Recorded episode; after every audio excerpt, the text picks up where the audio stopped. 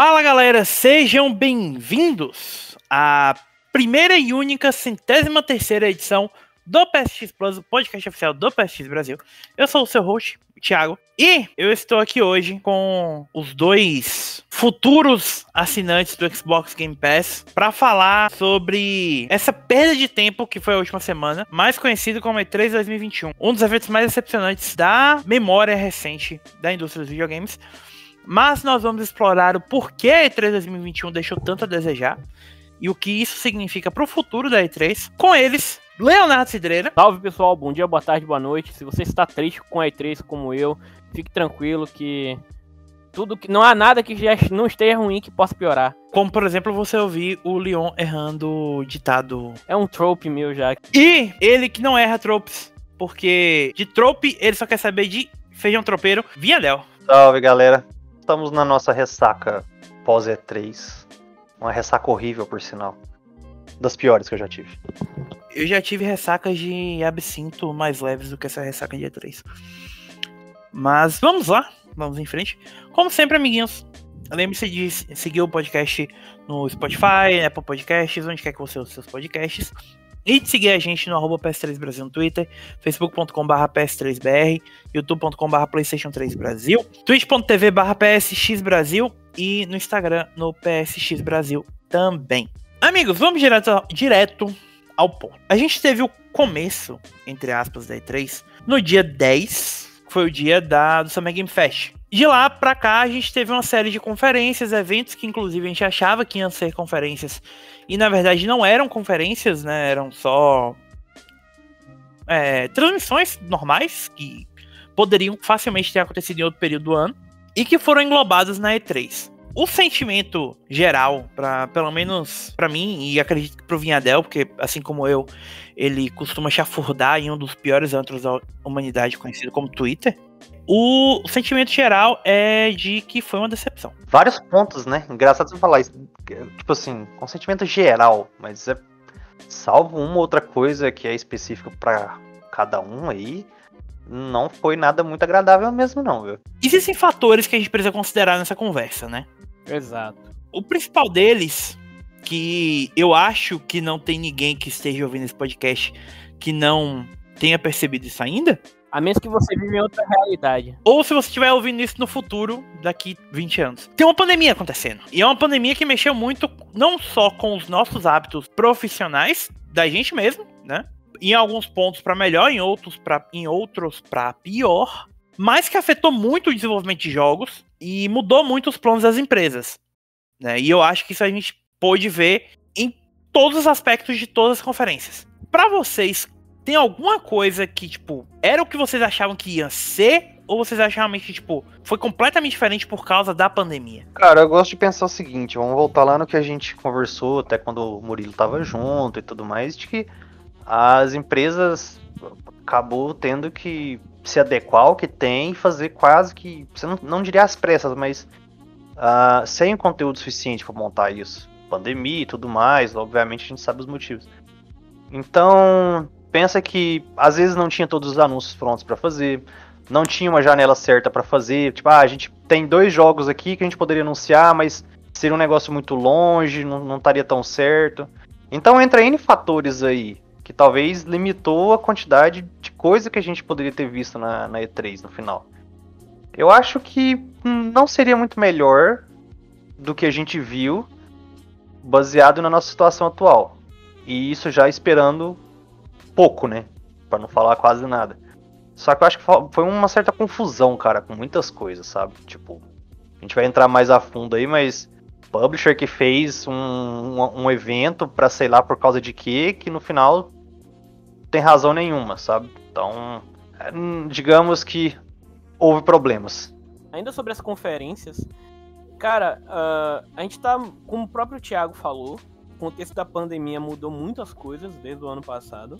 A gente tá num período de transição de gerações e que foi bastante afetado. Era, era um período em que a gente deveria estar cheio de anúncio para PS5, para Xbox Series X. Só que o que a gente viu foi basicamente as empresas mantendo aquelas coisas cross-gen ainda no plano, algumas a própria Sony mudando é, como é que posso falar, a forma com que trata alguns exclusivos, é, exclusivos que eram só do PS5 agora tão, vão sair também pro PS4, etc. Então, houve toda uma mudança de na questão de como eles planejavam lançar e exibir esses jogos, né? Eu acreditava, eu, eu sempre gostei da E3, seja por pelas coisas que a gente já sabia que ia acontecer, que ia ter, né? Porque sempre vaza coisa, sempre tem rumor.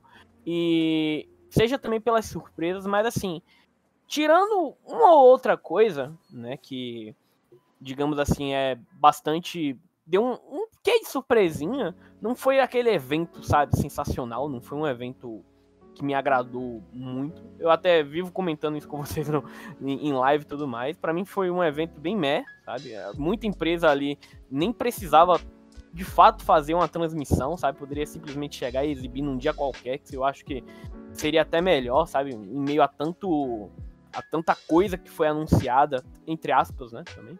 É, mas enfim. É aquele negócio. Eu, eu saí bem. bem. com reações bem mistas em relação a C3. É, isso me leva a fazer um outro ponto, uma outra pergunta para vocês.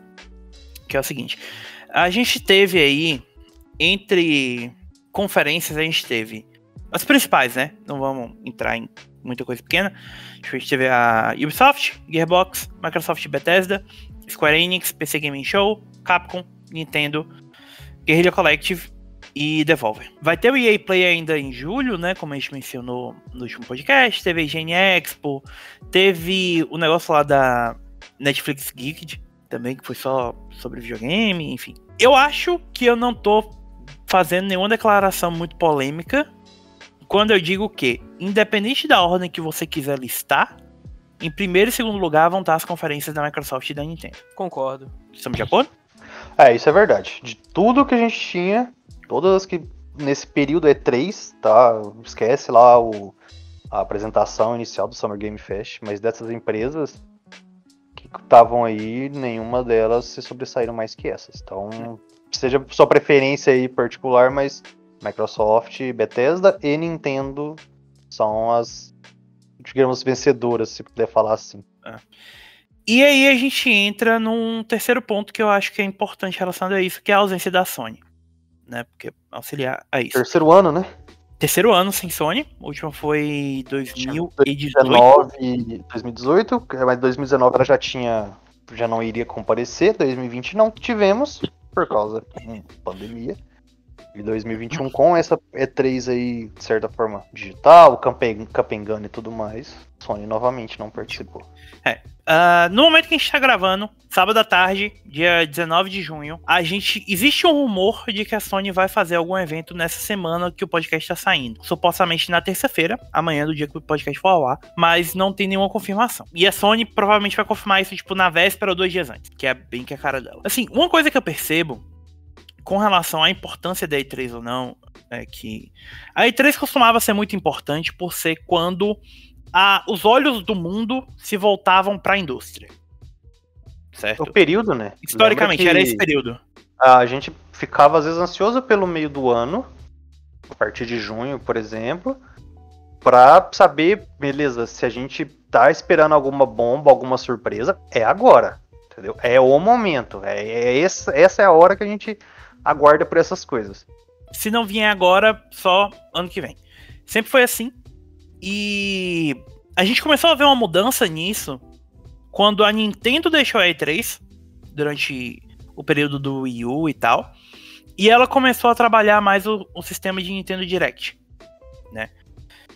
E a gente viu eventualmente que isso permitiu que a discussão em outros períodos do ano girasse em torno da Nintendo. Talvez não atingindo o mesmo público que um E3 alcança, mas ela conseguia galvanizar toda a todo o público que curte videogame e tá acompanhando esses eventos mais a fundo para assistir uma direct independente de que dia essa direct fosse ao ar. E, é, tipo assim, é, faz mais sentido com o negócio dela. Não tem que ficar presa a um evento no ano para falar algumas coisas que ela quer, mas é, qualquer Ah, dia comemorativo de Pokémon faz alguma coisa, dia comemorativo de Zelda faz alguma coisa, e segue assim por diante. Exato, e até não serve para organizar também. Às vezes as pessoas vão com expectativa para E3. Ah, por exemplo, quero ver Pokémon, eu quero ver Zelda, quero ver Metroid, eu quero ver, sei lá, um F0. E não vai ter nada disso, tá entendendo? A, a, a, o formato de Direct é, voltado exclusivamente para esses tipos de jogos já faz com que o povo que consome isso vá direto para lá. Não, por exemplo, vá para um E3 ficar esperando ver uma coisa e sair de lá decepcionado. E aí eu acho que tem um outro fator que a gente precisa considerar, que é o seguinte: a presença da Sony na E3 ofuscava todo mundo. Querendo ou não. Eu sei que muita gente vai achar que eu tô falando isso como fanboy, mas não é nesse sentido. É porque confer as conferências da Sony eram muito superiores às outras. E, e principalmente num período em que a Nintendo não tinha um hardware capaz de bater de frente com ninguém, que era o Wii U. A Sony era um espectro muito grande sobre a E3. A Nintendo saiu debaixo desse espectro e criou uma nova forma de falar com os fãs dela. Exato. O que, que a Sony percebeu? Ah, se a Nintendo consegue gerar essa, essa, esse movimento ao redor do nome dela ao longo do ano, eu também consigo. E, aí, até, a, até além um pouquinho, que eu não diria só as conferências. A, a própria Sony já teve umas conferências muito capenga. Tipo, coisa, sabe, fraca mesmo. A gente já teve situações dessas. A gente teve Mas... aquela própria conferência em 2018, que era uma sala, sabe? Tipo, jornalistas tinham que ir de sala em sala. É uma coisa Tem. interessante o conceito. O problema é que, se eu não me engano, só teve quatro salas. Ou foram Sim. Era de é, Tsushima, mas... The Last of Us. Uma do Homem-Aranha, que foi um telão. É. é. mas eu digo assim, não é pelo, pelo show que ela faz, é pelo próprio universo dela que Sim. carrega nisso aí. Você falava que a Sony ia trazer alguma coisa, você já, você já sabia o que esperar, cara. Sabe, não, é, havia a chance de algo grande era grande, entendeu?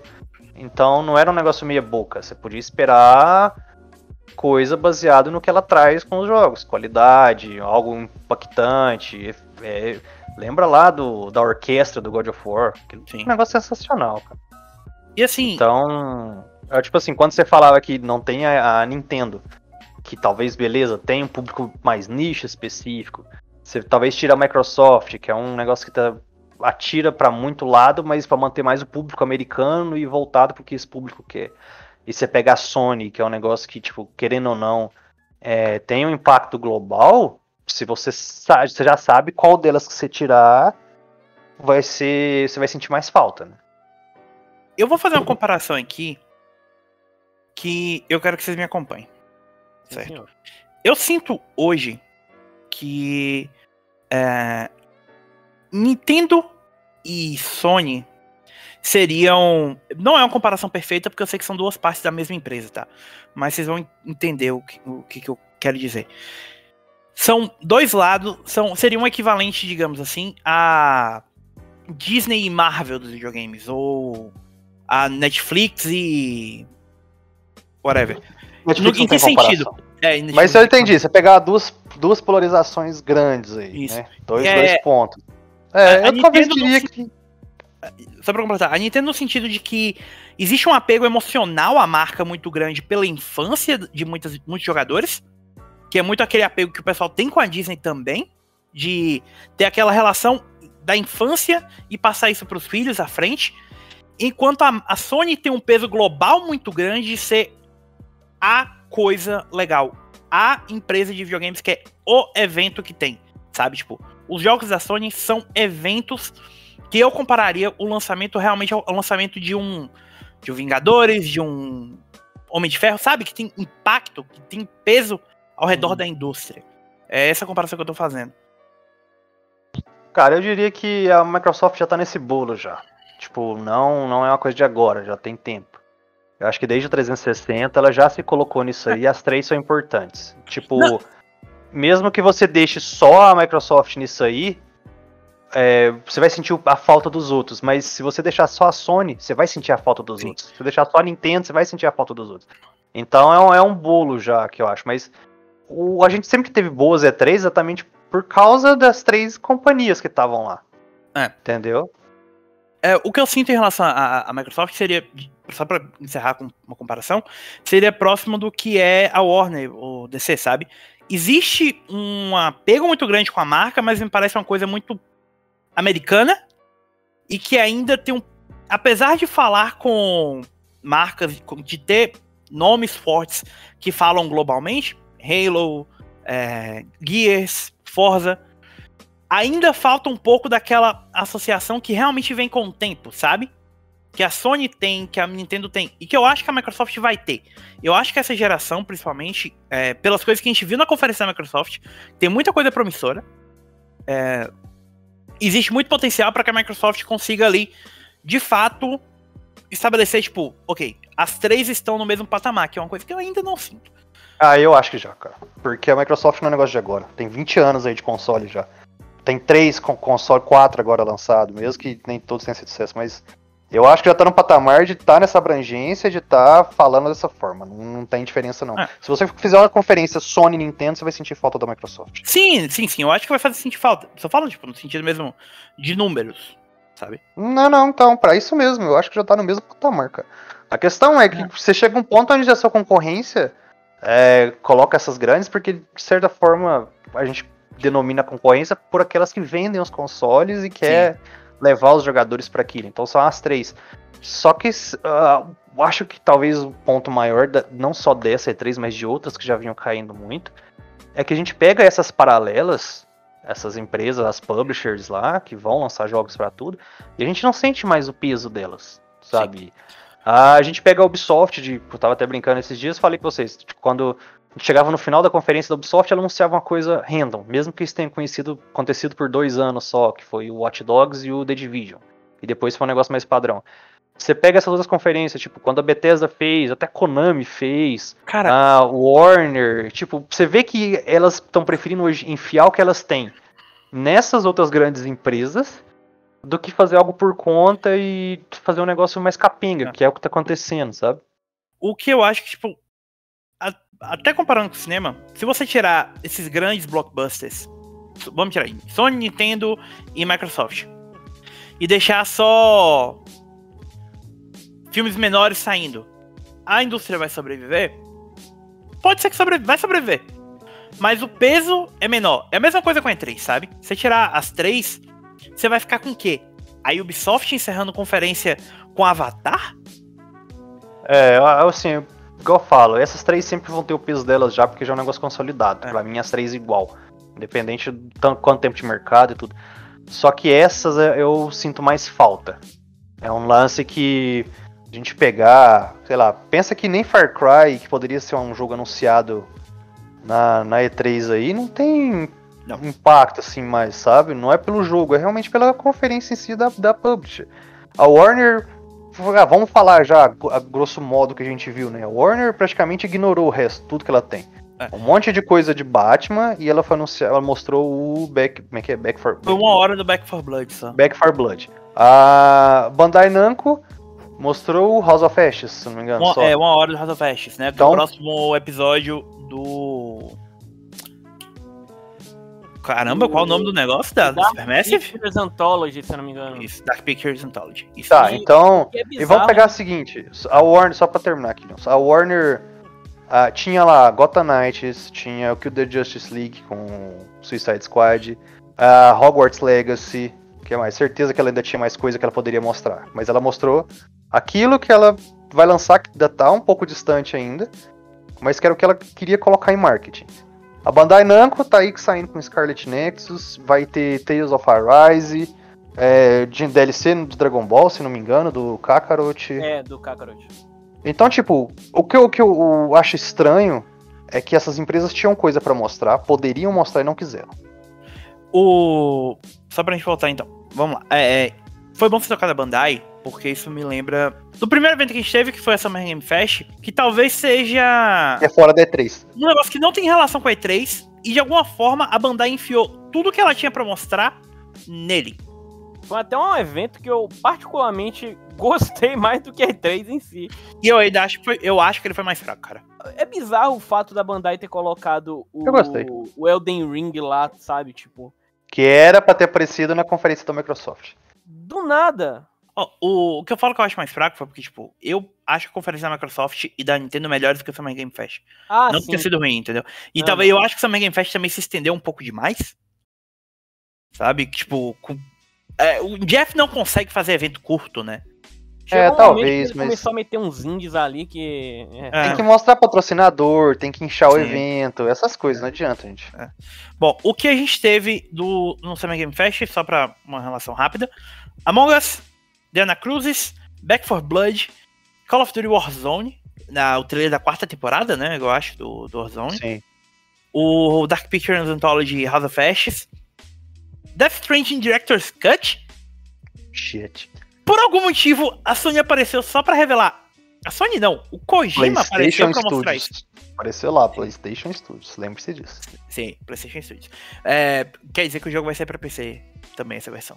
É, na verdade, eu acho que quer dizer que a IP Death Stranding é da Sony. Da Sony, então, se um é. dia o Kojima não quiser, ah, não quero fazer, beleza, eu vou arrumar qualquer um aqui e vou mandar fazer e acabar com seu projeto. É, vai lá Aí- fazer a banda, né? Isso aí, É. eu sei que eu sempre chateio vocês com isso, mas isso reforça aquela teoriazinha dos estúdios lá no, no Ghost of Tsushima. Mas, enfim, vai, continua. É, a gente teve Escape from Tarkov, Evil Dead The Game, que aparentemente é um jogo completamente diferente do que a gente achava que era. Sim, eu jurava que era um jogo em co-op, 4 player contra onda e tal.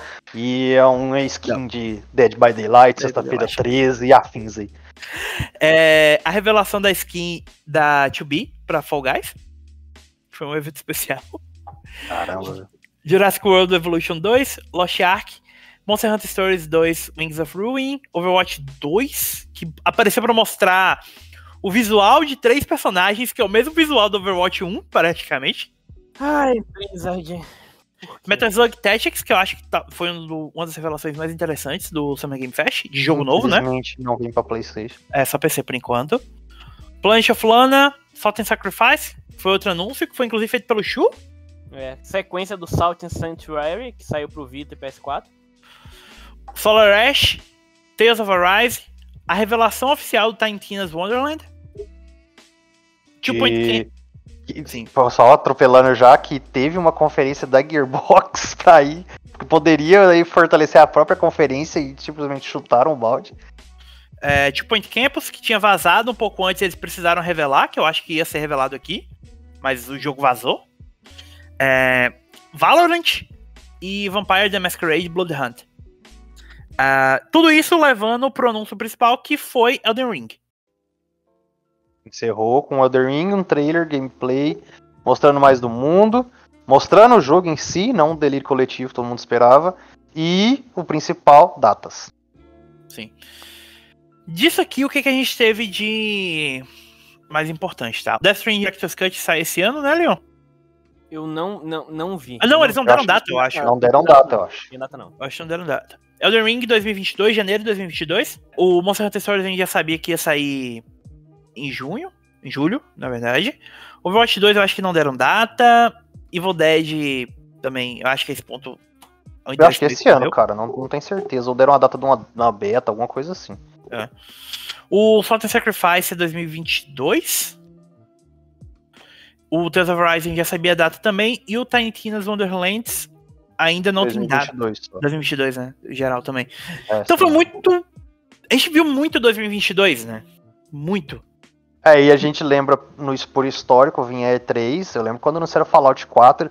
Ah, beleza, esse negócio vai ser pra daqui dois anos, tá? Pum, final do ano. Ô, louco! Aí você pega os tradicionais, Activision mostrando Call of Duty sempre na E3, ou um pouco antes da E3, mostrando gameplay na E3.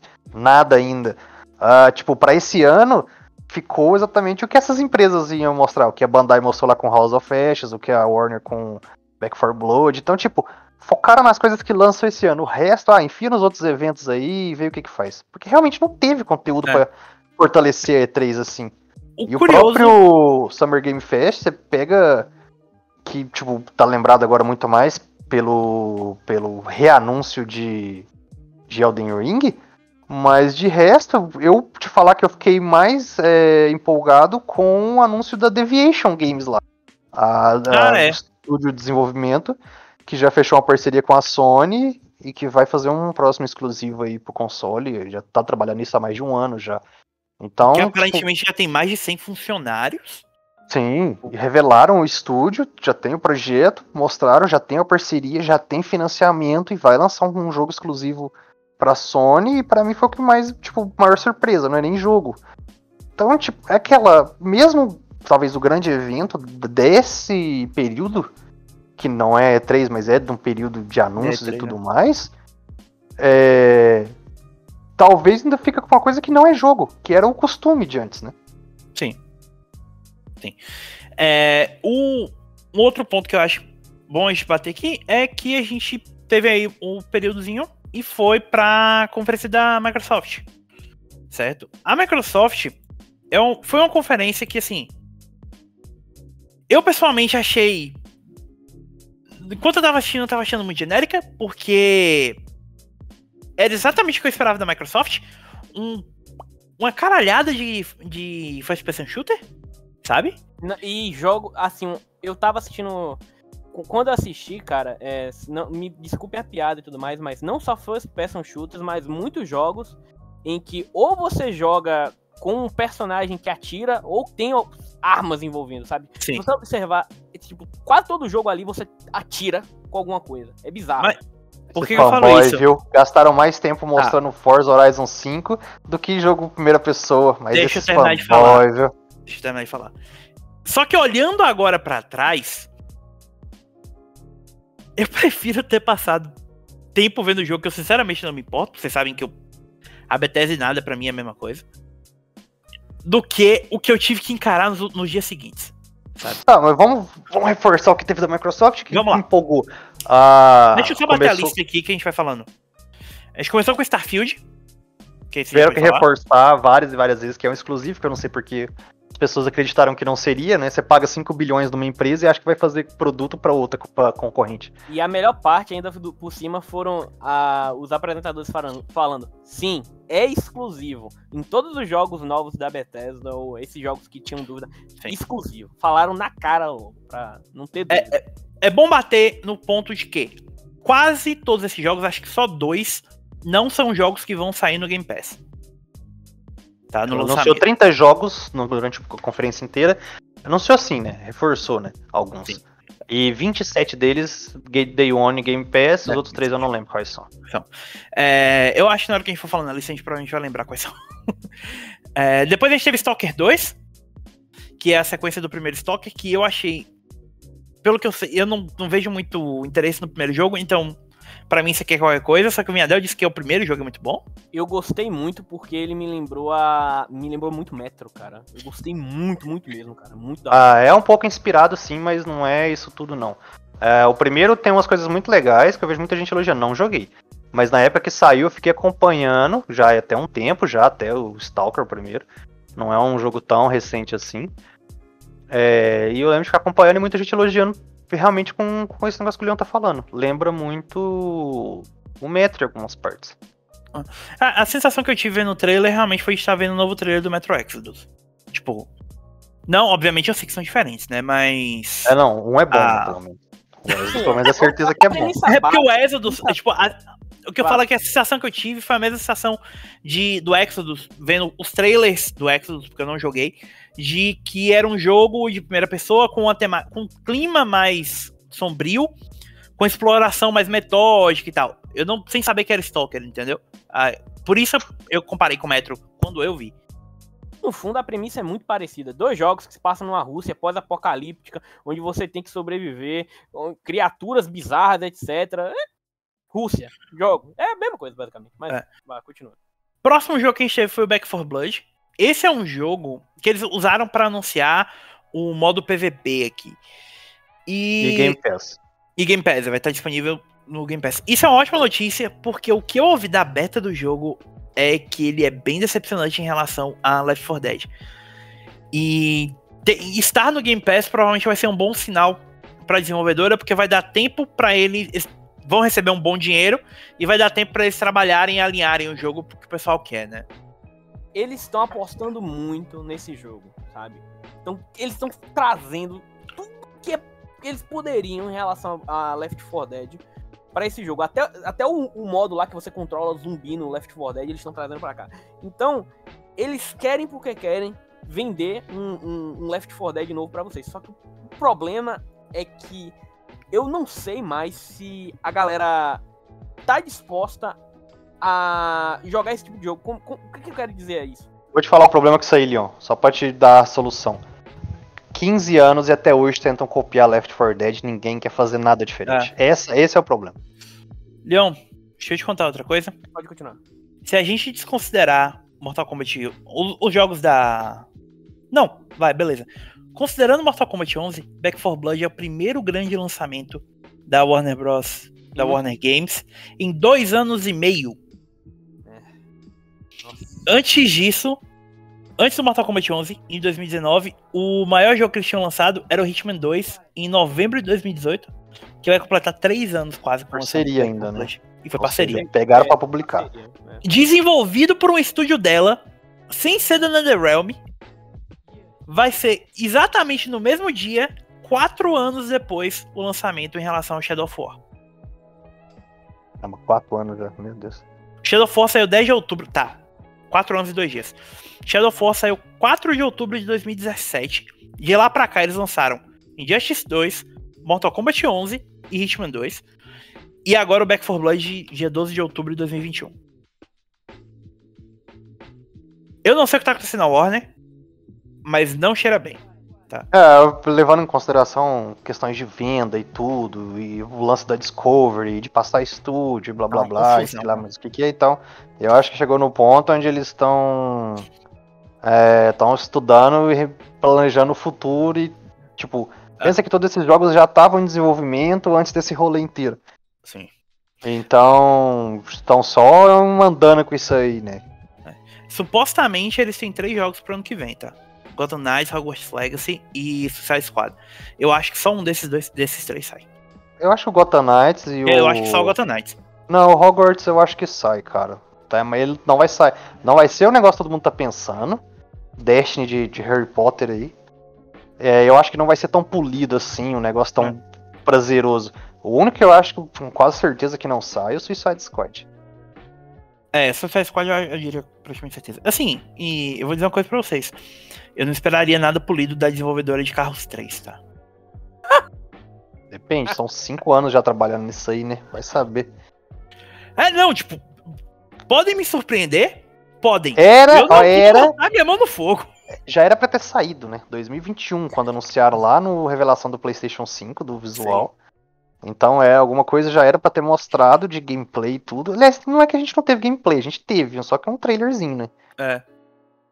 Bom, o próximo anúncio, pra gente continuar, foi o Contraband, que é um jogo cooperativo de contrabando, é, se passando no mundo ficcional em 1970, desenvolvido pela Avalanche Studios para Xbox Game Studios. Tá? É um jogo first party, não deve sair em nenhum outro console além de Xbox e PC.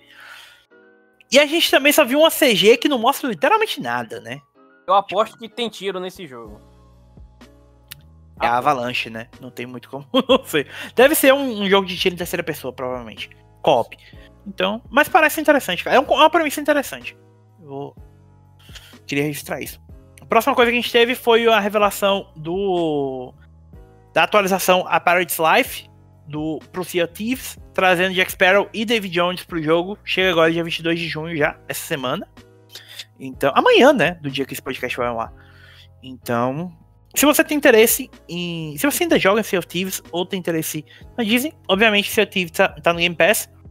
E vocês gostaram do trailer, eu sinceramente não me importo com Piratas do Caribe. Sim, eu então. gostei do fato de ser uma expansão com história, entendeu? Não é esse tipo de expansão que só tra- traz features e foda-se, sabe?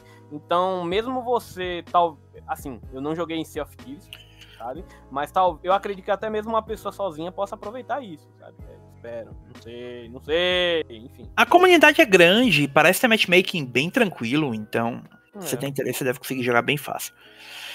Próximo trailer foi o trailer de gameplay de Battlefield 2042, porque eu não fazia a menor ideia de que ia ser mostrado aqui, e fui xingado por Viandel por causa disso. Tinham falado no anúncio do jogo, né? Mas o grosso vai ser dia 22 no evento da EA, 22 de julho. Isso. Falando em 22, o jogo sai dia 22 de outubro. Então, é aí basicamente daqui quatro meses. O próximo jogo foi Psychonauts 2, que sai dia 25 de agosto. Nada Inclusive sai pra PS4. PS4 não, Exato. pra PS5. Exato, nada de novo. É, assim, é um jogo que tem sido adiado há tempos, sabe? A pro- produção tá demorando um tempão, mas aparentemente vão entregar um produto, pelo menos eu espero que polido, né? A, a última coisa que a gente vai ter é da Double Fine na PlayStation, infelizmente. Sabe quando esse jogo foi anunciado? Nem 2016? The Game Awards 2015. Caramba! Kickstarter ainda, se não me engano. Foi. Uh, o Psychonauts 2 foi, foi, foi, foi isso mesmo. É, Detalhe que é, tem uma, um, um jogo, né? Pra quem não sabe, é, e tem VR, tem um jogo que se passa entre o Psychonauts 1 e 2, que vai ser meio que a ponte entre os dois jogos pra VR, que é Psychonauts and the Romulus. Eu me esqueci o nome, é um nome bizarro. A gente teve o trailer do Steel Rain, que é a próxima atualização do Fallout 76, inspirado na. que vai trazer uma localização chamada The Pit, que é de Fallout 3, e uma nova expedição. Sai ainda esse ano, não tem data ainda. E aproveitando, falando de jogo online da Bethesda, a gente teve também o anúncio da versão Console Enha- Enhanced de The Elder Scrolls Online, que já saiu, saiu dia 15 de junho, para Xbox Series X, S e PlayStation 5, que é a mesma versão do da versão melhorada, né, do, do jogo de PS4 e Xbox One. O, depois a gente teve o trailer do Party Animals. É um trailer que eu adorei. O Vinhadel, pelo visto, não gostou muito. Eu gostei E- pra Bosta. caramba. Priscila achou, minha namorada achou muito fofo. Ah, achei idiota demais. Eu achei o trailer genial. Mas tudo bem. O jogo em si, qualquer coisa, mas o, o trailer eu achei genial. É, Jogo de Plus. Se lançasse no. Não, mas eu acho que por enquanto é só. É. é deve ter uns seis meses por aí. Não. Não, já tem o tweet lá que eu mandei pra vocês, os caras já. É, inclusive temporário de 3 a 6 meses só. No Ah, é? Xbox. Ah, Verdade, verdade, verdade. O Hades foi anunciado para console oficialmente, chega dia 13 de agosto. Vai sair no Game Pass, mas vai sair também para PS4 e PS5. Retrocompatibilidade. Retrocompatibilidade, ok. Depois a gente teve o trailer maior da revelação oficial do multiplayer do Halo Infinite. Né, que não cabe muita gente entrar em detalhes aqui. Só Só digo que se você gostava dos Halo antes do. Antes do Guardians lá, do Halo 4, tá com a pegada muito do Halo Reach, Halo 3 lá, pelo que eu vi. É, eles falaram que a ins- a inspiração do Infinite realmente é trazer de volta pro Combat Evolved multiplayer. É, da, do, do remake que fizeram dos, dos três Sim. jogos originais. Mas assim, pra, pra quem curte, tá bacana, viu? Tá. E vai ser free to play. Mesmo se você não comprar o Infinite e não assinar o Game Pass, você pode jogar. Então, se você tem um Xbox, não, um Xbox One ou Xbox Series, não tem por que não jogar, né? Ah, Far Cry 6 teve um novo trailer. Sinceramente, o que vai vender esse jogo é o Giancarlo Esposito, porque ele parece estar se divertindo pra caramba com esse, com esse personagem. De resto, é Far Cry. É, eu achei que ele tá muito no modo automático mesmo. Liga lá, faz seu trabalho aí e vai, viu? Vi nada muito impactante assim, Não. não. Ele tá lá fazendo o que ele sabe fazer no modo Entenda. automático. De resto. Eu não tô falando a atuação dele no personagem. Eu falo as entrevistas dele falando sobre o personagem. É, pegou lá duas páginas de roteiro e é isso, é o que ele sabe do personagem. Tá, e tá se divertindo. Melhor pra ele. Aproveita. Se eu fosse rico e, e me chamassem pra fazer um jogo também, eu ia me divertir muito. Então. é, o próximo jogo foi o Replaced. Esse eu acho é exclusivo temporário também, né? 3 a 6 meses. E é Sim, um jogo essa um. é pra 2022 só. É, É. ó, vamos ser sinceros aqui que muitos jogos, tá? Estavam com. Na, na transmissão, né? Estavam assim, launch exclusive, launch exclusive. Então todos esses aí é capaz a gente ver no futuro próximo no Playstation, né?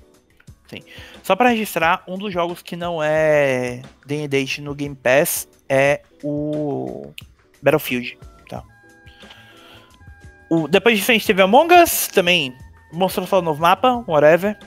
A nova atualização pro Grounded, chamada Shroom and Doom. Sai dia 30 de junho também, qualquer coisa. Teve o trailer do 12 Minutes, o jogo lá com James McAvoy, Daisy Ridley e William Dafoe, que sinceramente ainda não entendi porque estão hypando esse jogo. Eu gosto. Parece, parece que vai ser um jogo bem focado na, em enredo, sabe? A questão de um loop temporal, numa sala só. Eu gostei do conceito, sabe? Eu tô bastante ansioso pra ver como é, o que, é que vai rolar disso aí. O próximo anúncio foi só uma CGzinha bem humorada, porque é isso que eles sabem fazer. E de um, jo- a, sequ- a sequência de um jogo que eu quero muito jogar, que é o anúncio oficial de The Outer Worlds 2, exclusivamente para Xbox. E é basicamente só o anúncio de que eles estão trabalhando no jogo, né? Vai demorar seja, ainda mais coisa- uns 3, 4 anos ainda. Por aí. Assim como o Hellblade 2, que eles anunciaram depois, que ainda nem entraram em produção total do jogo, então é coisa para 2023, 4 ou mais. Aí. Sim. Depois, um, teve novo trailer do Microsoft Flight Simulator para console, que ainda não saiu, né? Vai sair agora em julho. Bonitão, por sinal. Bonito. Aquele jogo bonitão. é espetáculo, cara. Aquele jogo é espetáculo. Negócio é que jogo bonito. mesmo, cara. E falando em jogo bonito, aí foi. Esse foi o trailer maior do jogo, né? Do, da, da conferência, que foi a revelação oficial do Forza Horizon 5, que sai dia 9 de novembro. E foi bastante tempo mostrando. E nova, vai se passar no México. Novamente, parabéns pra Playground. O trabalho que eles fazem com, com Forza é estúpido. É surreal o visual daquele jogo. Véio. E voltando ao grande, a bomba gigante do, dos, dessa conferência, que é o, o Starfield. A gente viu um trailer CG sem muita conclusão de nada, e depois o Todd Howard falando que é um simulador de, de Han Solo e aventuras espaciais, e beleza, depois você deduz o que seria isso. É. Bora ver. E foi bom você tocar no assunto Bethesda, porque eles começaram e encerraram a conferência, né? Que o último jogo que foi revelado foi o Redfall, que é um jogo co-op em primeira pessoa de mundo aberto, feito pela Arkane Austin, que vai ser lançado no ano que vem para Xbox Series X, S e PC. E é um trailer CG também. O conceito é interessante, mas realmente é esperar para ver como é que vai ser na, na prática, né? Porque de conceitos sim, interessantes, a Arkane, a Arkane sabe fazer vários, né? É, Mas... conceitos interessantes, até Cyberpunk é o melhor do mundo. Mas bora ver. A Arkane faz bons jogos, mas aparentemente é amaldiçoada e ninguém presta atenção. Tá, mas vamos lá. Resumindo que a Microsoft, a gente detalhou até demais aí. É. Falar das grandes. Curtiram? Achou que vale ali o que ela foi mostrar? O que, que vocês acharam? Pra Microsoft, pra Microsoft, o que ela queria mostrar foi ótimo. Sinceramente. Enchou o Game Pass, mostrou que tem mais é. conteúdo para quem quiser investir na plataforma, quem quiser investir na assinatura. Então é, é aquilo. Tá devendo ainda exclusiva pra.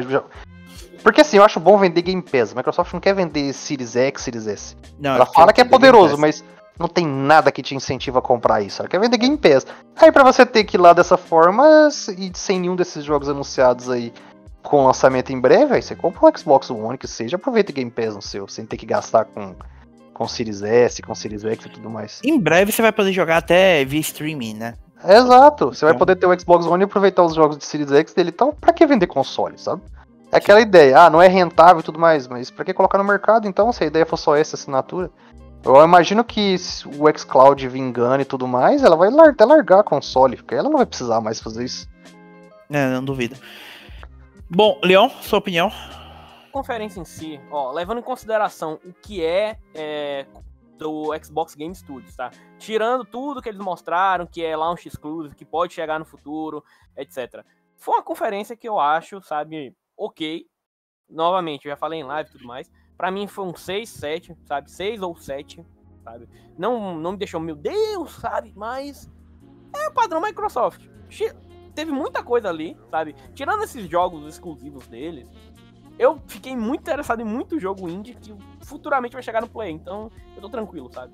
Então, assim, sendo sincero, praticamente nada da conferência da Microsoft fala comigo. Eu não sou o público da Microsoft. Exato. Então, me afastando dessa visão pessoal e olhando o todo de forma mais fria, pro público da Microsoft, ela fez falou e mostrou tudo que ela precisa mostrar, falar e fazer. Sabe? Então, desse ponto de vista, para mim foi uma conferência ali 8, 8,5. Tipo, não teve nenhuma bomba gigantesca, mas, tipo, foi boa. Foi uma conferência sólida. Se eu fosse comparar em relação às outras, pô, conferência nota 10. Porque a gente teve a Ubisoft depois, e a Ubisoft eu não vou detalhar, tá, gente? Aí, só vou falar quais foram os jogos que a gente viu. Que foi é, Rainbow Six, Rainbow Six Extraction, Rainbow Six Siege, Rocksmith Plus, Riders Republic, é, Just Dance 2022, Far Cry 6, o anúncio da segunda temporada de DLCs pro Assassin's Creed Valhalla. E aí as, no, os dois anúncios, né? Que o primeiro foi um que a Ubisoft é amaldiçoada, como sempre. A Nintendo vazou. Que foi o Mario Plus Rabbids Sparks of Hope, sequência do do primeiro Mario Plus Rabbids, que foi um sucesso até inesperado. Conhecido como Ex-Conde Mario, basicamente. Ex-Conde Mario, basicamente. E o anúncio oficial de Avatar Frontiers of Pandora. Que é o jogo. Eu não sei se é adaptação de Avatar 2, se é um tie-in. Com toda É sinceridade, não é no universo só. É algo no universo, como eles vão explorar isso. É um jogo da, da desenvolvedora do The Division, a Massive, Massive Entertainment, não lembro o nome. Eu acho que é Massive Entertainment mesmo.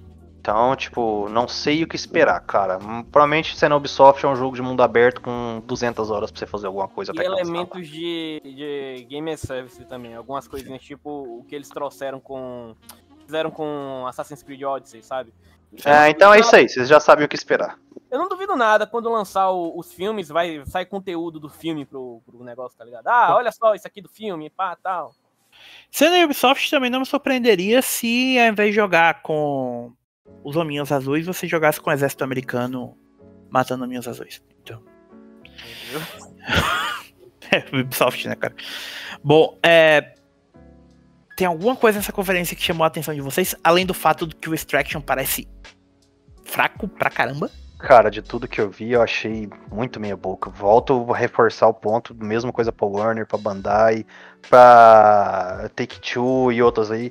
Se for pra mostrar pouca coisa, não faz a conferência, cara. Você, tipo, segura isso aí, faz outra coisa. Joga trailer no Twitter, não sei, bicho, mas não, não cria expectativa e depois corta. Ah, mas o problema é a pessoa que gera expectativa. E é mesmo, mas se você falar que você vai olhar pro céu hoje, você tá gerando expectativa, cara. Não adianta. É uma geração que anseia por isso. Ela quer criar expectativa. Então não faça, cara. Eu achei tudo muito fraco. E sobre ainda só finalizando da Microsoft lá, eu achei boa conferência, igual o Thiago falou. Pro público dela foi excelente. Gosto de muitas coisas ali. Muitas mesmo. É, quem tivesse esperando o Elder Scrolls 6 tá esperando errado. Porque a gente Sim. sabe que lá fizeram um JPEG lá e colocaram a logo só pra falar que vai ter. Pelo ler 2024 na melhor das hipóteses, né? Porque não tem jogo ainda. Eles têm que correr com o Starfield e o Starfield entrou em alpha agora. Então vão polir o negócio, vão ajeitar pra depois entrar no grosso no Elder Scroll. Então não espera nada pra antes de 2024 não. E cara, pega aí Ubisoft e essas outras aí que a gente ainda vai falar, todas uma decepção completa. Eu acho que a Ubisoft, a questão só pra bater na questão da expectativa, a Ubisoft eu concordo, eu acho que o pessoal criou expectativas, por exemplo, com a Square e com a Capcom, de forma errada, porque eles já tinham avisado o que, que ia ser mostrado. Tá? A Ubisoft não, a Ubisoft é todo, e, e a Ubisoft tem uma, uma- um histórico de mostrar coisas grandes e não mostrou nada, nem aquele, é, qual o nome do, do jogo que vazou, que é o crossover de The Division. Ah, The Division com Splinter Cell, com Splinter Cell. Com o que que é? Com Siege, com- não, não é com Siege, não, é com o Breakpoint. Breakpoint, é. É. Não, tipo assim, é muito aquém, sabe? Se você quer fazer uma conferência, o mesmo serve para essas outras senhoras aí também. Ah, eu já tinha falado o que que era a Capcom e sei lá o que mais, cara. Então você vai fazer o seguinte, não me faz um negócio pra tentar, ah, vou fazer um evento na E3, mas eu vou te falar o que que é, tá? Não faz isso. Mostra depois um trailer disso, não precisa de você ficar lá. Faz igual a Capcom já fez com Monster Hunter lá e o World, o Ice War e tudo mais. Faz um eventozinho focado aqui, ele mostra aquilo. Ah, depois você vai e faz um outro evento de outra coisa e mostra. Ela fez com o próprio Resident Evil isso também. É, cara, então eu acho palhaçada. Ah, não, não sei, já sabia o que que era. Não importa, não faça o evento. Não, É, eu concordo que não deveria ter feito o evento. Estou falando que a galera criou expectativa à toa. Ah, não, não Ó. importa, cara. Eu já falei, fomentar a expectativa é fácil hoje em dia. Então não, não, não faz de jeito nenhum. o Diga, o- na minha opinião, concordo, o evento foi muito fraco. Tem coisa ali que eu gosto? Tem, eu gosto de Far Cry. Sim, eu sou uma pessoa que, que depois de um tempo em Far Cry, depois de jogar Far Cry 4, Far Cry Primal, que eu ainda não joguei o 5 nem o New Dawn, eu fiquei, sabe, tão estagnado de Far Cry que eu falei assim, "Ih, tô dando uma pausa. Não é que eu não gosto de Far Cry, eu gosto, sabe, mas é aquele tipo de jogo hoje em dia que eu falo assim, anunciaram o Far Cry novo, nossa, caralho. Ah, e outra coisa, Leon, sobre isso. É, o Far Cry 6 ficou tempos aí sem notícia nenhuma. Nenhuma. Sim. De repente enfiaram tonelada de coisa na galera. Só pra Então- registrar, apareceu em quatro lugares diferentes. É, precisa, precisa disso, cara. Eu, pra mim, isso aí é muito decisão estratégica errada. Exato. Então, assim, cara, é, por- tirando isso, eu acho que. Não, tirando Far Cry e um pouco de Assassin's Creed, que ainda tô devendo muita coisa à franquia depois do. do Syndicate. Meu Deus. Desculpa, gente, foi mal. Eu acho que é Ubisoft sendo Ubisoft, sabe? Sendo normal, não impressionando em porra nenhuma, sabe? Foda-se, sabe? Jogando safe, sendo ela, sabe? Eu É, particularmente. sendo ela errado. Sendo ela É, ruim. É, sendo É. ela- Lem- Vamos lembrar aqui que houve uma época, viu? Vulgo 2013, em que a Ubisoft diz- dizem as más línguas, né? Não, a Ubisoft ganhou o E3. Olha isso aqui, o Watch Dogs. Cara, bons tempos, né, velho? o mundo muda. Eu, eu chamo disso de maldição de, de Assassin's Creed 3. Depois que Assassin's falei. Creed 3 saiu, nada deu certo mais na vida. Enquanto a Isha Tyler tava lá fazendo hosting da Ubisoft, o negócio tava bom. Tiraram ela, acabou. Verdade. Bom, falando em coisa que, independente do host, não foi bom. Aqui, cara, quem quer que decidiu começar a conferência da Gearbox com 15 minutos de behind the scenes, do, de bastidores, da gravação do filme de Borderlands, não sabia o que, que tava fazendo. Eu Não, quero- cara, tentaram fazer o que com a- com a Gearbox ali, bicho? Porque. Vocês viram, vocês viram a cara do Kevin Hart? O Kevin Hart tava completamente, tipo, mano, o que é que tá acontecendo aqui? Pegaram de desprevenido, tipo, o cara tava completamente desconfortável ali, sabe? O Brad Pitt foi mandando uma de, olha só, gente, é o Kevin Hart, mano, na moral, não, velho, não. O cara tá perguntando quem é esse idiota aqui, bicho. Sim. Bom, convenhamos, o... eu perguntaria a mesma coisa se você quer Vai, Thiago, só fala logo o que teve nisso aí, Bom, Godfall, foi, essa- mais? foi isso aí, a gente teve o Romeo 3, outro tra- trailer do Tiny Tina's Wonderlands, outro não, o mesmo trailer. Mesmo. Ah, O Travis of Midgar, que aparentemente eles vão publicar, e o anúncio de Godfall pra PS4 e atualização e DLC, né? Jogo do ano. já esperado já, por sinal. Sim. Nada de. Desde, desde o lançamento. Então, cara, é bom, horrível, passa. o, Necessário o- até. O Tiny Tina's eu realmente não sei porque eles anunciaram antes, cara. Ah, não precisa, igual eu falei. Se você já enfiou o evento Tiny Tina lá no Game Fest, pra que, que você vai mostrar de novo no seu? Você, você- você simplesmente mata, mata o seu evento fazendo um negócio desse. Não faz, não faz, cara. E dava pra eles terem enfiado Godfall lá, mostrar o Romeo 3 no PC Gaming Show, É, Midgar em algum outro lugar, sabe? Tipo. Necessário. Faz aí um- uma série de curta no YouTube, joga esses, esses extras aí da, da gravação do filme lá. Mano, cara, esquece, passa. Próximo que a gente teve foi Square Enix. E. Full disclosure, eu tinha visto o Guardians of the Galaxy antes do anúncio. Foi basicamente a mesma coisa que vocês viram na conferência, tá? A diferença é que teve um- uns 15 minutos a mais. E, mas foi mais coisa de tipo, conversa com, com o diretor e tal. Mas eu, pessoalmente, gostei do que eu vi do Guardians of the Galaxy antes. Eu não faço a menor ideia porque que eles mostraram a mesma coisa. Pra mim tinha acabado no primeiro, nos primeiros cinco minutos ali. Posso Sabe? só falar uma coisa aqui? Aquela sessão de gameplay foi completamente desnecessária. Diga ali, ó. Eu fico feliz que hoje em dia a gente pode. O podcast é, é, é, é- é foda ao nível de tipo, gente, a gente já sabia, sabe? A gente já tinha visto antes, sabe? É tão legal falar isso, sabe? Porque, porra, é foda pra caralho. Mas enfim, eu gostei. É da hora eles estarem focando no single player, sabe? Do, os elementos single player do Guardião da Galáxia. Eu acho que é uma franquia, cara, que funciona, sabe? A Marvel lançou aí, um monte de gente veio, ficou fã, então eu acho que tem tudo pra dar certo, sabe? Eu gostei. É, Só pra completar, depois a gente poder falar geral. Por algum motivo a gente teve novos trailers do Life is Strange Remastered Collection e o Life is Strange True Colors, que foi um trailer inclusive com a atriz que interpreta a protagonista do True Colors.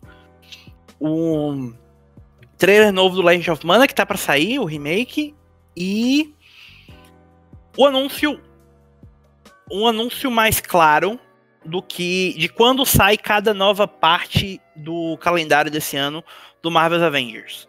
Essa semana começa o evento do Cubo Cósmico, né, com a Mônica. é com a Mônica. Mês que vem entram as patrulhas do da área que- do Wasteland, que eu não lembro em português, a área que veio É, do futuro lá com o. Hawkeye.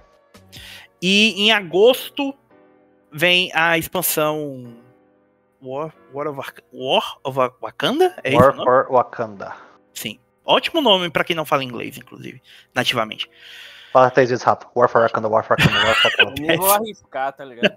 Porque senão vai sair Bom. um Chipauri aí. né? no- Sim. Que é a expansão oficial do Pantera Negra, né? O que mais ia ser? E concluiu com o anúncio oficial de Stranger of Paradise Final Fantasy Origin, o jogo da Team Ninja, desenvolvedor Nioh, contando, entre aspas, é é uma prequel oficial do Final Fantasy 1. Né? Inclusive com direito a gente ver no trailer o vilão do Final Fantasy 1, que o nome por algum motivo resolveu me fugir da cabeça. O Garland. Me fugiu da cabeça que eu tava Ah, falando. Nossa, eu Cara, achava que era Chaos, de tanto que falaram Chaos, Chaos, eu Chaos, falar. Chaos. Foi um trailer muito caótico, sabe? Ah. E ó, badantes. A gente precisa destruir o caos. E convenientemente o caos é o Garland. Então a gente precisa destruir o Garland. E é isso. Tem uma demo que tá disponível se você estiver interessado. Eu não joguei ainda, mas quem jogou elogiou bastante. E eu fiquei feliz que aparentemente tem seleção de dificuldade. Obrigado, Square, te amo. Ah, e foi isso. Eu achei uma, é um evento também completamente desnecessário, né? É basicamente, se sendo sincero, em, em comparação com o ano, o ano passado, Square não, não, não impressionou, viu? Bem- Cara, o basicão, o Tchau falou, já esperava muita coisa, e o, o Strangers in, in For, como é é? Stranger of Paradise. Nossa senhora. Stranger of Paradise. Não, É- essa bomba aí, a, a Bizarro. surpreendeu, apesar do, de eu ter vazado, mas é, a gente não esperava que veria, sei lá, quase gameplay praticamente do negócio, e principal, já teria um trial já disponível pra você jogar o negócio. Fica essa aí pela surpresinha um pouquinho a mais que a gente teve, mas de resto, capenga também, desnecessário um monte de coisa, poderia ter investido recursos em, sei lá, faz anúncio no TikTok. Remaster capenga de jogo de Final Fantasy pra mobile que ninguém quer. Ah, é, é verdade. Não, não, não, não, não, não, não, não, não, não. Passa, passa, passa, passa.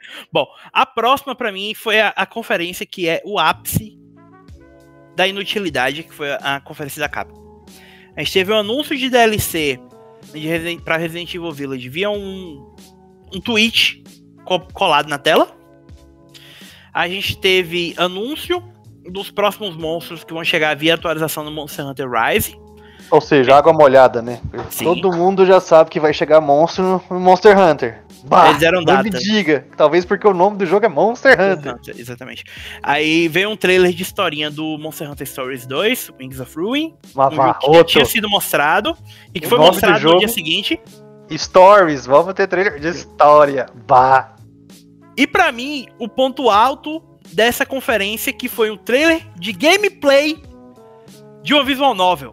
Puta que pariu. E, e- não, a melhor Que parte foi o trailer de gameplay essa. do The Great Ace Attorney Chronicles. A melhor parte não foi nem essa. A melhor parte foi o fato de que, tipo, eles estavam mostrando o gameplay da Visual Novel por tempo demais. Tipo, diálogos. e Eu tava diálogos, exausto de ver Mano, aquele trailer. Imagina quem, tipo assim, entre aspas, silêncio- joga visual Thiago, novel.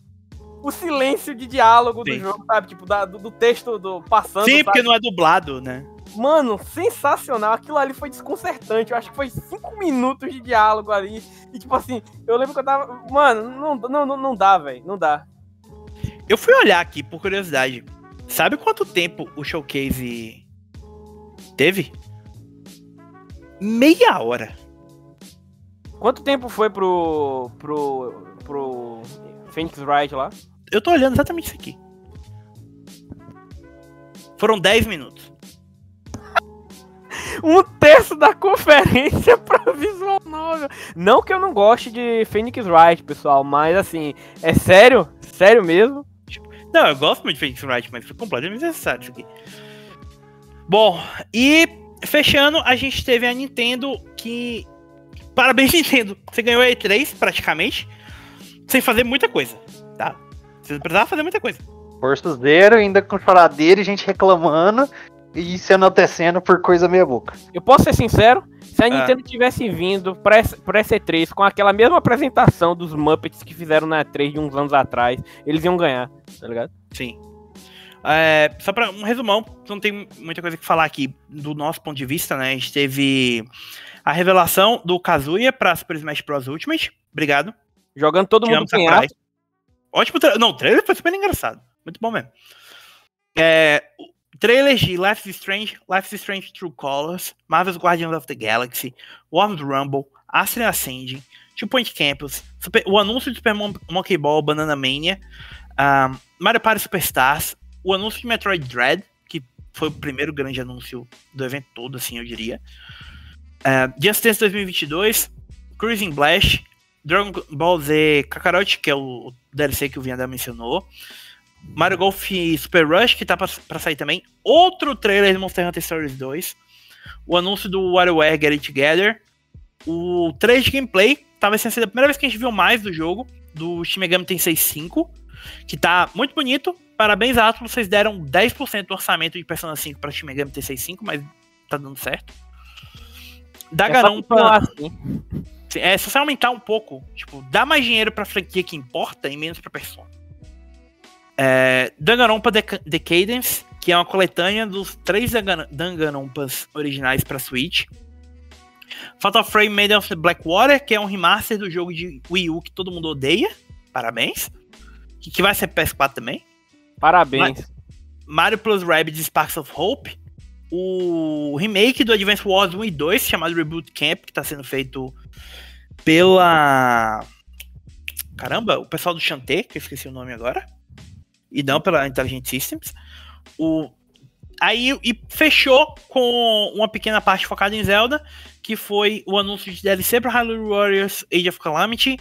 Um, mas um outro trailer do Skyward Sword HD, que sinceramente, foda-se. O anúncio oficial da edição limitada do Game Watch de Zelda, para você jogar Zelda 1 e Zelda 2 e Link's Awakening no Game Watch. Não sei porque você faria isso, mas parabéns. Porque a Nintendo nunca tá cansada de vender o mesmo jogo em portáteis aleatórios para que você gaste para jogar a mesma coisa que você já jogou infinitas vezes sem nenhum tipo de mudança. Sim. E concluindo com um trailer de 30 segundos de, da sequência de Breath of the Wild que eles estão tentando lançar em 2022. Então vocês já saibam aí que o jogo sai em 2023. E foi isso. Foi legal. Parabéns, Nintendo. Nada que seja muito relevante pra gente olhando do ponto de vista de PlayStation, né? Então, valeu. Bom, e foi isso, amigos. Ah, a gente esqueceu de uma coisa na Square. Chorar? O trailer de Babylon's Fall. Ó, oh, velho, ó. Eu só quero. Thiago, por favor, rapidinho, deixa eu tomar esse espaço aqui. Ah. Eu só quero falar que há anos eu neste podcast, eu falei que esse jogo foi anunciado ao lado de The Quiet Man e que ia ser uma bomba. Pois bem, eu estou certo, Parabéns. vai ser uma bomba. Dessa vez você tinha razão, realmente vai ser uma bomba. E teve isso, teve o anúncio do A Plague Tales Wrecking na Microsoft, que eu esqueci, e que tá muito bonito. Esse realmente tá muito bonito.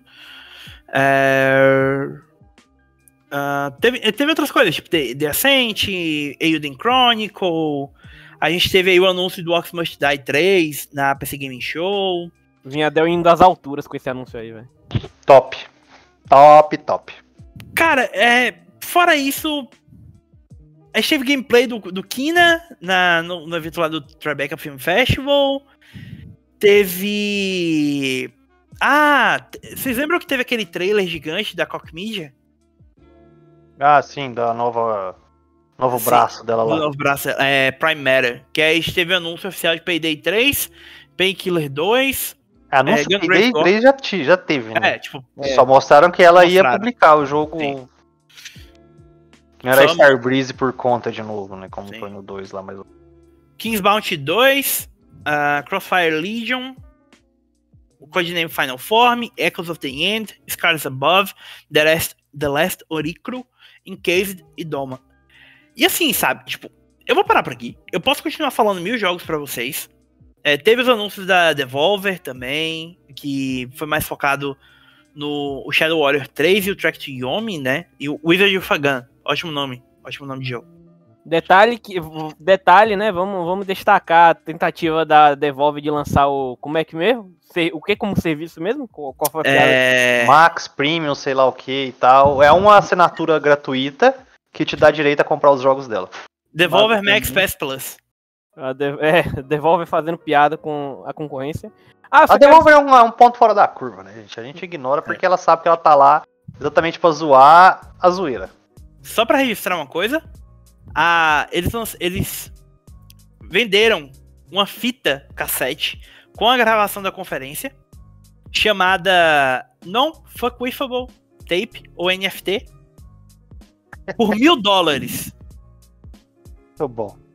E o dinheiro todo, obviamente, foi pra caridade, tá? Eles não ficaram Bom, com dinheiro. eles Tivemos muita coisa na E3, apesar de pandemias e tudo mais. A questão é, a gente já falou alguns pontos, já dissemos que muita coisa é desnecessária, muito evento desnecessário, excesso de outras coisas, Far Cry 6 aí mostrando seis vezes a mesma coisa.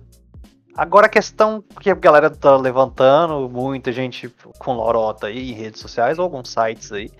A E3 morreu. Vamos lá, gente. A E3 morreu? Deem suas, suas considerações sobre isso. Eu acho que a E3 não morreu, mas a E3 é cada vez menos relevante e a gente vai precisar adaptar as nossas expectativas à irrelevância que a E3 vai ter daqui pra frente. Cara, é, fazendo, continuando a linha de pensamento do Thiago, em um mundo globalizado, em que está cada vez mais dividido por conta da pandemia, sabe? Independente de se tem vacina ou não. Eu acho que. Desculpe o que eu vou falar, sabe? O coronavírus chegou pra trazer uma coisa que já tava aos poucos ao nosso. meio que na nossa percepção, sabe? Che- chegou um momento da gente começar a abraçar outros eventos, outras coisas, e talvez começar a repensar a maneira como a gente apresenta as coisas, sabe? Aí o 3 vai morrer? Não vai. Não vai morrer nem, aqui, nem esse ano, nem no ano que vem, nem nenhum ano depois desse. Tá perdendo relevância, tá? E, assim, aos poucos estão surgindo cada vez mais eventos. Claro que isso tá deixando a gente maluco lá no site, né? Que estão se provando ser opções melhores e talvez até mais divertidas que a própria 3. Enfim. É, só uma coisa que eu queria observar, eu acho que a E3 não vai morrer pelo seguinte: os Estados Unidos estão reabrindo, então eu acho muito provável que a gente tenha um E3 ano que vem ainda e em anos se- subsequentes, pela conveniência de você trazer muita gente pra conferência pra conversar, para conversar, para testar os jogos e tal. Porque esse ano a gente não viu muito preview, muita gente falando de jogos que, que eles jogaram, que era uma parte importante da E3, né? Que é você ver o jogo no evento e poder jogar ele no, no show floor, que não foi uma coisa que teve muito presente esse ano. Então eu acho que isso aí pro ano que vem vai voltar e vai, vol vai continuar sendo importante. Só que também vai ter a volta de outras coisas, né? A gente tem PAX, tem Gamescom e tal, então são coisas que também são relevantes. Então acho que a E3 não vai ser mais a E3 de antes, mas ainda vai ser um evento presente ali no calendário. Eu acho que vocês estão tudo errados, cara. A PAX, tudo, todos os eventos já tiveram ano passado e a 3 não tinha relevância. A questão é, com a pandemia acabando e o pessoal querendo. Não talvez o novo normal, como gostam de dizer, porque nosso novo normal no Brasil cada dia é diferente. Mas essa galera quer isso. Lembrando que a E3 sempre foi um negócio para jornalistas e teve uma edição aberta ao público. Sim. Então, sempre foi aquilo das grandes empresas se mostrarem para os jornalistas que levam isso para o público. A gente fala muito desse negócio de E3 morreu porque o sonista ou os- a cobertura PlayStation não vai perder mais foco, ah, já que a Sony tem três anos que não vai. E a Nintendo voltando agora muda um pouco esse patamar. Essa E3 foi um baita de um esparadrapo e mais nada. É assim que eu gostaria de deixar minha opinião sobre isso. Tá lá pra tapar o buraco, porque dois anos seguidos sem E3 seria pior.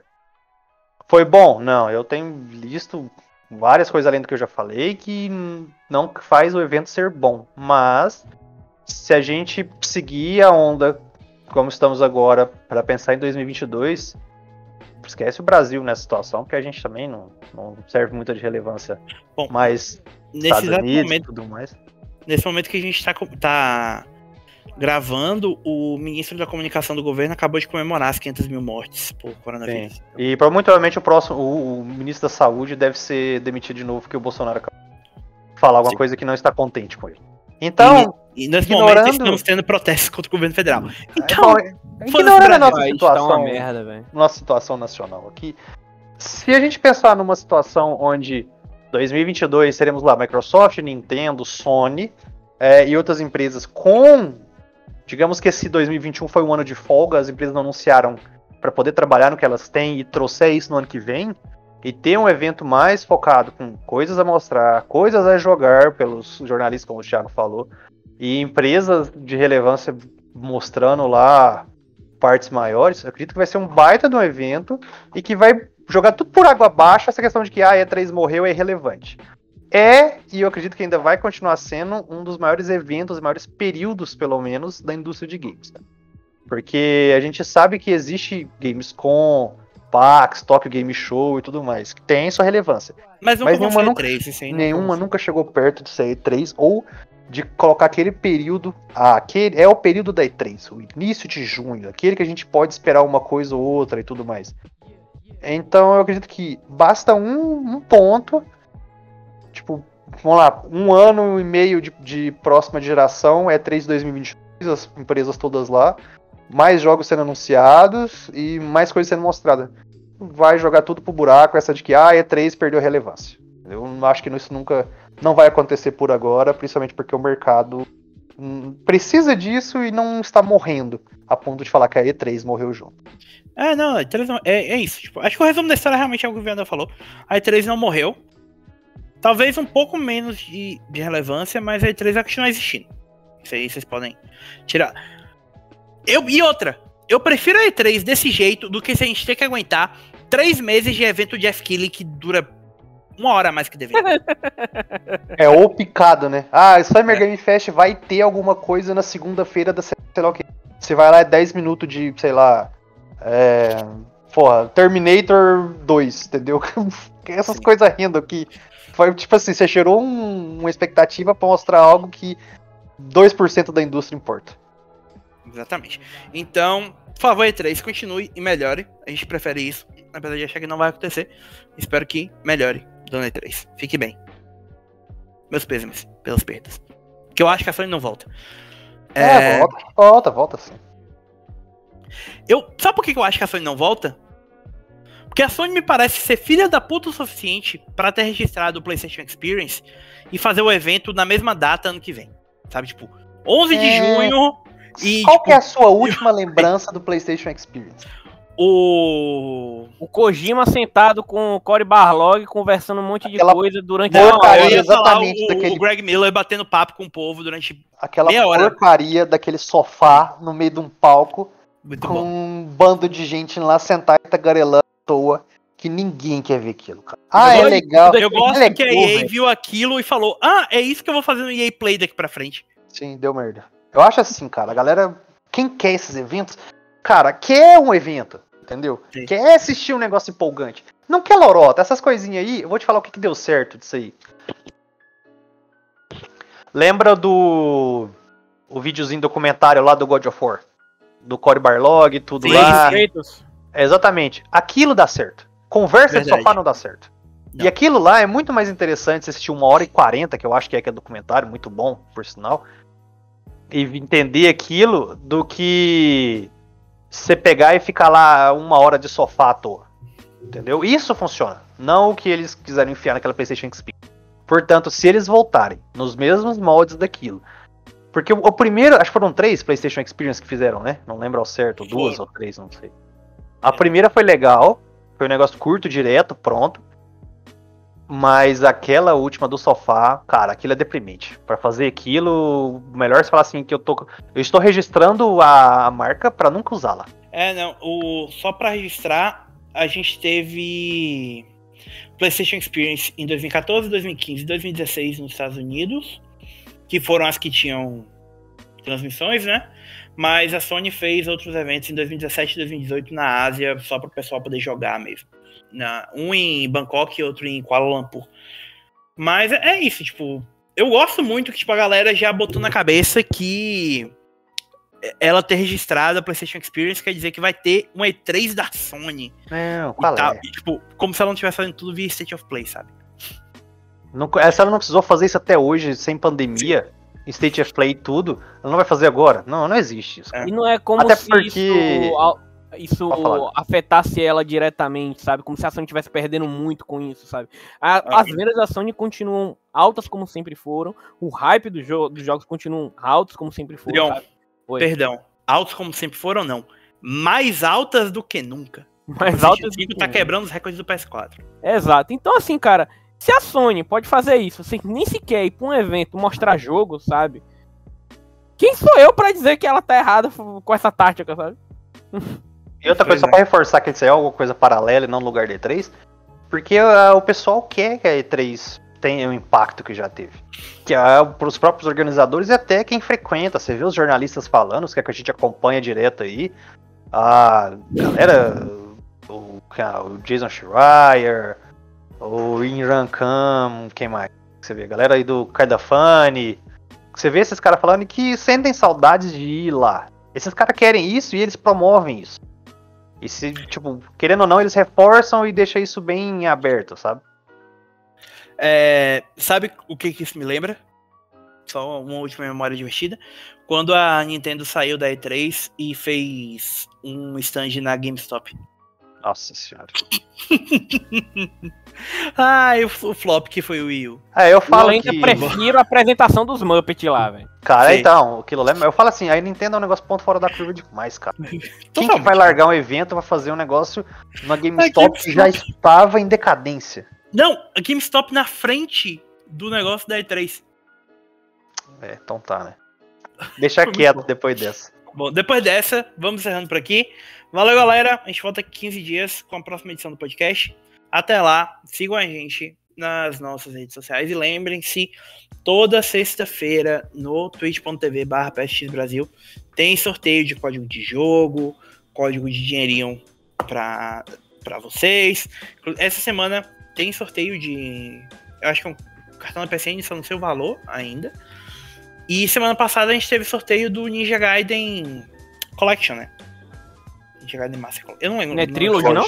Trilogy, isso, isso, isso, isso, isso. Então, se vocês querem ganhar joguinhos, apareçam lá e divirtam-se com a gente. É Ninja Gaiden Master Collection, eu tava certo. Ninja Gaiden hum. Trilogy é o nome da coletânea que saiu pra Super Nintendo em 1995. Menino nunca erra, gente. Rapaz, esse garoto. É, é um direto. Mas beleza. É, é, é, sempre bom não, é sempre bom ter o Google próximo pra gente corrigir os erros. Eu só quero deixar claro que antes de começar a gravação, o Thiago falou o número certo do podcast, sabe? Na introdução. Eu achei que tava ele, errado. Ele achou que tava errado, voltou tudo no início, mas ele tava certo. Então. Aquele que eu só errei uma vez, quando eu achei que eu estava errado. Exato. Sim. Bom, enfim. Valeu, galera. Um abraço. Até a próxima e apareçam lá na Twitch pra bater papo com a gente. Um abraço. Falou, tchau, galerinha. Um abraço e até mais. Falou, pessoal.